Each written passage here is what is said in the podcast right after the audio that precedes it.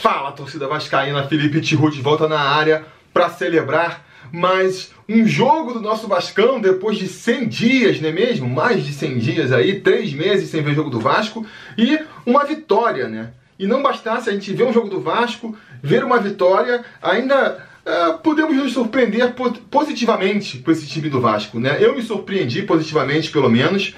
Verdade que eu não estava esperando muita coisa. Quem viu o preleção sobre Vasco aí sabe que a minha expectativa para essa partida era bem baixa. É verdade também que o adversário foi um adversário bem fraquinho, a gente tem que levar isso em consideração.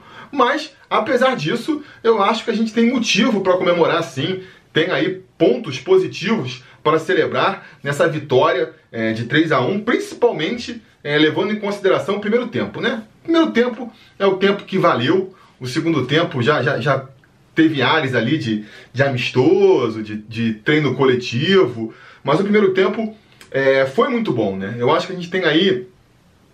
Teve três grandes destaques nessa partida, que foram a, o Vinícius, o Cano, com certeza, três gols, e também o Ramon Menezes, sendo que o Ramon Menezes é a, a novidade que eu quero destacar aqui, né? Porque o Vinícius a gente já sabia que era um garoto de muito potencial, já vinha sendo um dos destaques da equipe é, antes da paralisação. Mesma coisa serve para o Germancano, todo mundo já sabia é, do potencial de artilheiro do argentino, já era o artilheiro do time antes da parada, né? O, German, o, o, o Ramon, que era a, a grande incógnita, como é que vai ser o Ramon comandando um time grande pela primeira vez? E a primeira impressão foi muito boa, foi muito boa é, o Vasco é, ele mostrou, conseguiu mostrar ali inovação e, e criatividade e, e, deu um esquema tático, né, deu uma cara tática para o time que com o Abel o time não vinha apresentando. É, ele, ele, como é, vamos falar então do jogo aí, né? O que, que ele fez? Ele fez o time qual foi a formação tática que o, que o Ramon ele, ele criou? Você vai perguntar. Eu vou falar que foram duas. Ele fez uma formação para quando o time é, tá com a bola e outra formação para quando o time tá sem a bola. Quando o adversário está atacando, a formação é aquela clássica que a gente já espera, né? Uma linha de quatro zagueiros ali, os zagueiros centrais e os laterais. Uma segunda linha com cinco homens, né? O meio campo propriamente dito e os dois alas o Thales e o Vinícius, e na frente ali o Germancano fazendo aquela sombra nos zagueiros. A grande inovação foi a partir do momento em que o Vasco pega a bola, a mudança no esquema tático da equipe, porque o Pikachu parte lá para cima, vai lá para ataque, o Vasco fica então com três zagueiros, né? Ficou o Graça, o Castan e o Henrique. O Henrique jogou como um terceiro zagueiro, porque em nenhum momento passou ali é, do meio campo, né? Mal passou do meio campo ficou ali formando uma linha de três zagueiros que trocam a bola para ver ali quem está melhor posicionado. Um pouco mais à frente, o Andrei, fazendo mais ou menos o papel que ele já fazia com o Abel, né, de, de vir buscar jogo e tentar distribuir, achar um companheiro. É, tinha o Felipe Bastos, um pouco mais à frente, com a mesma função, um pouco mais à frente, mas também com essa função de distribuir, achar um companheiro é, livre. E aí, a inovação foi essa: o Pikachu que teoricamente ficaria lá atrás, saindo a bola como lateral, ele foi lá para frente. Ele foi fazer um papel de meio campo, fazendo ali dobradinha com o Vinícius. Que o Vinícius, sim, fez o papel de lateral direito, né? É, ofensivo, né? Ele não tinha aquela obrigação de voltar marcando até a linha de fundo, mas quando passa da, do meio campo, o jogador responsável por buscar as jogadas de canto, buscar a linha de fundo, era o Vinícius, fazendo dupla justamente com o Pikachu. Do outro lado, fazendo a mesma coisa, é, o Benítez e o Thales, né? O Thales fazendo essa função de buscar uma lateral. Eram dois jogadores também que fazendo justamente essa, essa função de. chamam de lateral, mas o ponta também faz isso, né? Eles voltavam muito para buscar jogo também, né? Eventualmente, mas sempre pela lateral, bem preso ali na, nas linhas laterais, para tentar justamente espaçar a defesa adversária. E finalmente, completando aí o time, né? Ter o Cano lá na frente comandando o ataque ali, enfiado na área com todo o faro de gol dele. É, achei uma formação muito interessante. Ah, o jogo, apesar de começar um pouco truncado, né, o Macaé ali é, conseguindo neutralizar o Vasco, um jogo muito brigado no meio campo, mas aos poucos o Vasco tendo mais a posse de bola, tentando trabalhar e conseguindo espaçar o time adversário por conta dessa estratégia aí do Ramon, foi aos poucos conseguindo ali a. É, criar suas jogadas e chegou no gol rápido, né? Foi ali com um pouco mais de 10 minutos de jogo.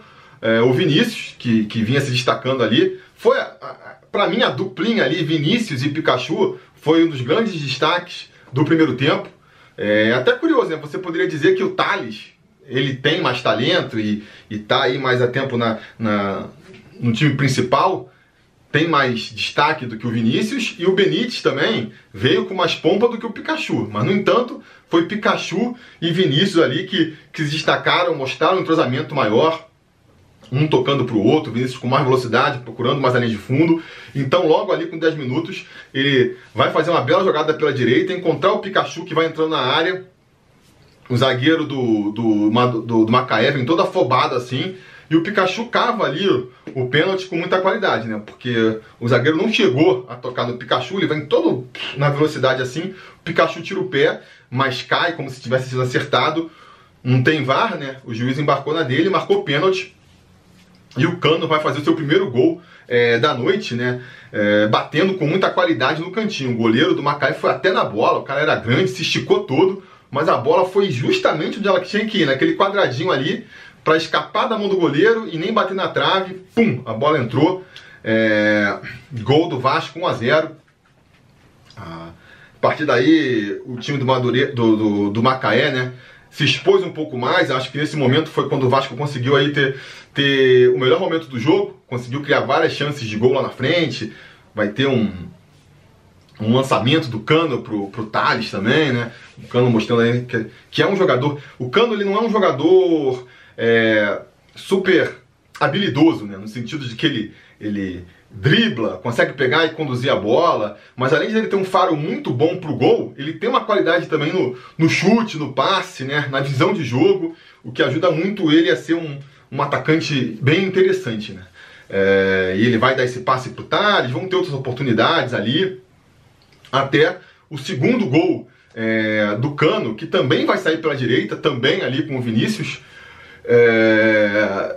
E num lance engraçado, né? Aquela coisa de como a bola procura o jogador, como o Cano sabe se posicionar em campo, porque o, o Vinícius ele vai buscar a bola na, na, lateral, vai na linha de fundo, cruza o. O Pikachu, de novo o Pikachu ali, mostrando um entrosamento da dupla, mas o Pikachu ele meio que toca para dentro, meio errado. O Benítez vem batendo todo errado também, e aí a bola vai sobrar no pé do, do cano, que de primeira ele já manda pro fundo do gol livre, né? Livre, a zaga do Macaé marcando bola também e vai fazer o 2 a 0. Parecia então que seria ali o Vasco naturalmente construiria uma, um placar bem elástico, porque o Macaé também vai sentindo a tendência que a gente esperava que o Macaé fosse sentindo é, o jogo com, com o passar do tempo, né? Por conta da preparação física e tudo mais. Mas aí o que vai acontecer vai ser justamente o contrário. O Macaé vai só para dar um sustinho pro torcedor vascaíno, para não ficar muito mal acostumado, o Macaé ainda vai ali surpreender a gente num, num lance, no mínimo, curioso, né? O, o, atacante do Macaé ele dá uma cabeçada mortal, cara, forte para baixo. E o, o, o, Fernando Miguel faz uma defesaça de Gordon Banks, vai lá no cantinho, pá, defende lindamente para no escanteio catar a borboleta e deixar o Macaé diminuir o placar. É, eu fiquei pensando assim, pô, você. Por que, que você não pode. Por que, que você não pode confiar nesses DVDs que, que circulam por aí, essas coletâneas de melhores momentos que o pessoal bota pra gente assistir? Quando, quando vai contratar alguém, quando vai estar interessado em alguém, por causa de lances como esse, né? Você, com certeza no DVD lá do, do Fernando Miguel vai aparecer só a defesaça que ele fez. E não vai aparecer que no lance seguinte ele já catou ali é, borboleta falhou bizarramente, né? O goleiro tem que sair, tem que tocar na bola. Se, se não fica debaixo das traves, melhor. Se não tivesse saído e ficar debaixo das traves, ia ter muito mais tranquilidade para agarrar aquela bola. Enfim, 2 a 1 um, parecia que os mais aí, né, preocupados poderiam ficar nervosos com, com essa diminuição do placar, mas a verdade é que o Vasco rapidamente tomou o controle da partida ali e antes do final do primeiro tempo ainda vai fazer o terceiro gol, uma jogada inteligente ali do, do Felipe Bastos, né? Mais uma jogada pela direita, a bola vai ali meio que circulando e aí é... a bola vai acabar no rebote sobrando pro, pro, pro Felipe Bastos, quando todo mundo meio que mascado com zagueiro, né? Todo mundo imagina que ele ia fazer o quê? Até o Felipe Bastos, que tem, que, né, tem essa fama de ter, ser bom chutador, que ele fosse chegar chutando. No entanto, ele viu o Germancano mais uma vez livre na área, mais uma vez a defesa do, do Macaé moscando e não marcando o principal artilheiro do time. E aí ele foi com muita qualidade e tocou a bola para o Germancano fazer o terceiro. É uma boa jogada do Felipe Bastos. O Felipe Bastos, acho que ele fez uma boa partida. Aquela coisa de como. A gente estava na discussão né, antes no, no, é, no preleção sobre quem é melhor, o Felipe Bastos ou o Raul, né? É aquela coisa de como o jogador ele se beneficia ou ele se prejudica pelo esquema tático em volta dele. Nesse esquema tático que o, que o Ramon montou, o estilo de futebol do, do Felipe Bastos ele se destacou muito. Por quê? É, a função dele principal é, é distribuir o jogo, é tentar lançar um jogador, fazer a bola girar. Ele nem precisa de tanta correr tanto, né? Até porque o time do Macaé também não, não, defensivamente não preocupou muito o Vasco. Ele não precisava correr muito. Não foi nem marcar muito forte. Não, não foi isso que foi pedido para o Felipe Bastos, que são, na minha opinião, é, desvantagens dele, né? defeitos dele as qualidades dele foram aprimoradas. Eu acho que o Ramon ele, ele soube, com esse esquema tático, tirar muito assim o que tem de melhor de cada jogador. Né? E o Felipe Bastos foi um exemplo disso. Uh, o Ramon até entra, o Raul até entra no segundo tempo e a gente vai ver que não, não, não fez uma grande partida. Por quê? Porque o Raul é mais correria. Ele vai funcionar no esquema tático que nem o, o, o Luxemburgo fez no ano passado, por exemplo. Era muito melhor ter o Raul do que o, do que o Bastos que é um esquema de correria, de pegar a bola e tentar chegar no ataque com o mais rápido possível. E, então, assim, a gente tem que levar isso em consideração também quando vai analisar os jogadores, em que estilo de jogo, né, com que proposta de jogo eles vão entrar. E outra coisa que eu queria destacar também é como com essa, esses gols que o, que o Cano vai fazendo, ele vai começando a virar uma referência do time também. A galera começa a ter confiança de que, cara, entrega no Cano que o Cano resolve. Isso vai ajudando, porque se fosse um Ribamar ali, né, será que, o Felipe Bastos ele ia dar esse toque ou será que ele ia tentar, ah, vou chutar tudo aqui, vou tentar fazer o gol mesmo? Sabe? É, quando você, quando o time começa a ter confiança de que tem um artilheiro ali na frente, o time naturalmente começa a procurar ele. Não, dá a bola para ele que ele resolve. Eu acho que esse terceiro gol mostrou muito isso. É, então a gente vai pro intervalo e aí, cara, depois do segundo tempo, o futebol, o, a qualidade do jogo cai muito. Não toa os quatro gols saem no primeiro tempo, né? Acho que muito porque o Vasco tirou o pé, né? Com o jogo já meio que resolvido ali, o Vasco diminuiu mesmo o ritmo, a cadência. E as substituições, né, também tiraram um pouco da qualidade do time. O time foi montado para tirar melhor proveito dos jogadores, que a gente comentou, e as substituições, elas todas capengaram um pouco o time, né? A gente vai começar com a entrada do, do Bruno César e do, do Claudio Vinck, né, reintegrados, então tentando recuperar o seu espaço, entrando no lugar é, entrando no lugar do Thales Magno e do Benítez, que realmente fizeram um mau primeiro tempo. Para mim, foram os dois jogadores que mais destoaram aí no primeiro tempo. O Thales Magno, principalmente, né? É, parece ainda muito. Não sei se está se recuperando, voltando a recuperar o ritmo de jogo. Não conseguiu encontrar seu espaço direito ali. Mas é um jogador talentoso ainda, né? Ah, o que aconteceu? É, com essas substituições, o Vinícius foi lá para a esquerda pegar o lugar do Thales Magno. O Bruno César entrou no lugar do Benítez ali. E o, o Claudio foi fazer a função que o Vinícius estava fazendo pela direita. Acabou desmontando a duplazinha que estava fazendo sucesso ali, que era o Pikachu e o Vinícius. E nem o Bruno César, nem o Claudio Vinck entraram mostrando mais qualidade do que o Benítez estava fazendo ali pela esquerda, né? E do que o, Vinícius estava fazendo é, de dupla com o Pikachu. Isso já caiu um pouco a qualidade do time afora ali a, a tirada de pé da equipe. Depois vai entrar o Marco Júnior no lugar do, do, do, Felipe Bastos, que eu acho que diminui a qualidade também pela proposta ali é, da, da, função, que era mais tocar a bola e distribuir o jogo do que outra coisa. O Felipe Bastos faz isso melhor do que o Marco Júnior. E no final da partida, lá, faltando é, uns 30, uns 15, 10 minutos para acabar, ainda foram entrar ali é, entrou o Lucas Santos, né? No lugar do Vinícius. E entrou também o Raul no lugar do, do, do Andrei, que também, para fazer aquele jogo de saída de bola, o Andrei é muito melhor do que o Raul. E o Lucas Santos até fez umas jogadas interessantes ali, mas o Vinícius está tá, tá na frente dele, né? Então, natural que o time caísse de qualidade. Ainda criaram-se algumas chances, né? Vai ter uma bola na trave ali do Andrei que merecia ter entrado. O Cano vai perder dois gols na cara que ele não costuma perder, né? Uh, um incrível, inclusive, ele debaixo da trave quase conseguiu chutar por cima. Uh, mas enfim, o importante é que o Vasco fez um primeiro tempo interessante, mostrou ali muito mais preparo, é, muito mais, como é que se fala, potencial do que vinha mostrando com o Abel, né? É, acho que vai conseguir a classificação aí para uh, as finais da Taça Rio. A classificação, ela tava, a gente já estava dando como é, impossível antes da paralisação, muito por conta é, do futebol que o time apresentava. Né? Aquele time do Abel, a gente não acreditava que fosse ganhar, nem que fosse conseguir ganhar de dois times pequenos. Quanto mais ter a combinação de resultado é, que, que, precisava para conseguir a classificação. Mas, com essa parada, com essa paralisação de três meses, o que aconteceu? Como a gente previa, os times pequenos estão voltando com muito mais dificuldade do que os grandes.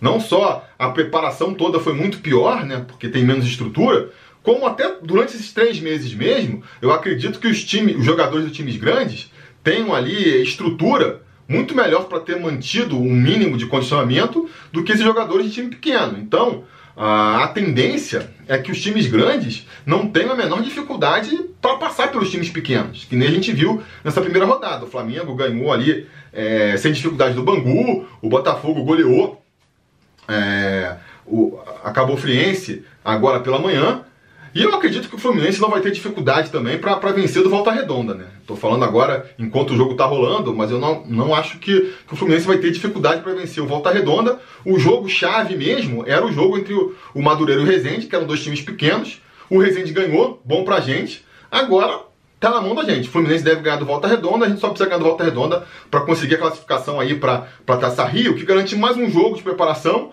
um jogo contra um time grande. E aí vai ser realmente um primeiro teste de fogo aí para essa equipe do Ramon, não é mesmo? Enfim, é um bom jogo, principalmente pelo primeiro tempo, né? Saudar aí o, o Marcos Vinícius Barbosa, que é o atual gato mestre é, do ano, né? De 2019 e que também foi o gato mestre da rodada, acertou 3 a 1 A gente teve aí quatro conselheiros acertando o placar de 3 a 1 Felipe Ventura, Arnaldo Gaio e o Léo Marques mas só o, o, Vinícius apostou, teve a confiança de apostar que três gols iam ser do Cano. O resto, vocês, galera apostou um, dois gols do Cano. Galera, nunca duvide de Germancano, 3 a 1 é... Eu fiquei animado com essa partida. Vamos ver aí, né? O próximo jogo contra o Volta Redonda, se realmente é, o meu prognóstico se confirma e o Vasco garante essa classificação para as finais da Taça Rio. E mais importante, né? Continua mostrando aí essa criatividade é, tática, continua mostrando entrosamento ali entre as equipes que permita que a gente fique aí um pouquinho mais esperançoso em relação à campanha do Vasco no Campeonato Brasileiro, que é o que interessa, e eventualmente, né, quem sabe até avançar na, na Copa do Brasil, a gente consiga virar contra o Goiás lá em Goiânia, e também tem aí a Copa Sul-Americana, né? Esses três campeonatos são os que realmente importam. Beleza, galera? Isso era o que eu tinha para dizer por hoje. Diga nos comentários a opinião de vocês sobre a partida. Vamos continuar discutindo aí é, todas essas possibilidades aqui embaixo. No mais, aquele pedido de sempre, né? Curtir aqui o vídeo, se você gostou, se inscreva no canal, é, liga o sininho de notificações e a gente vai falando.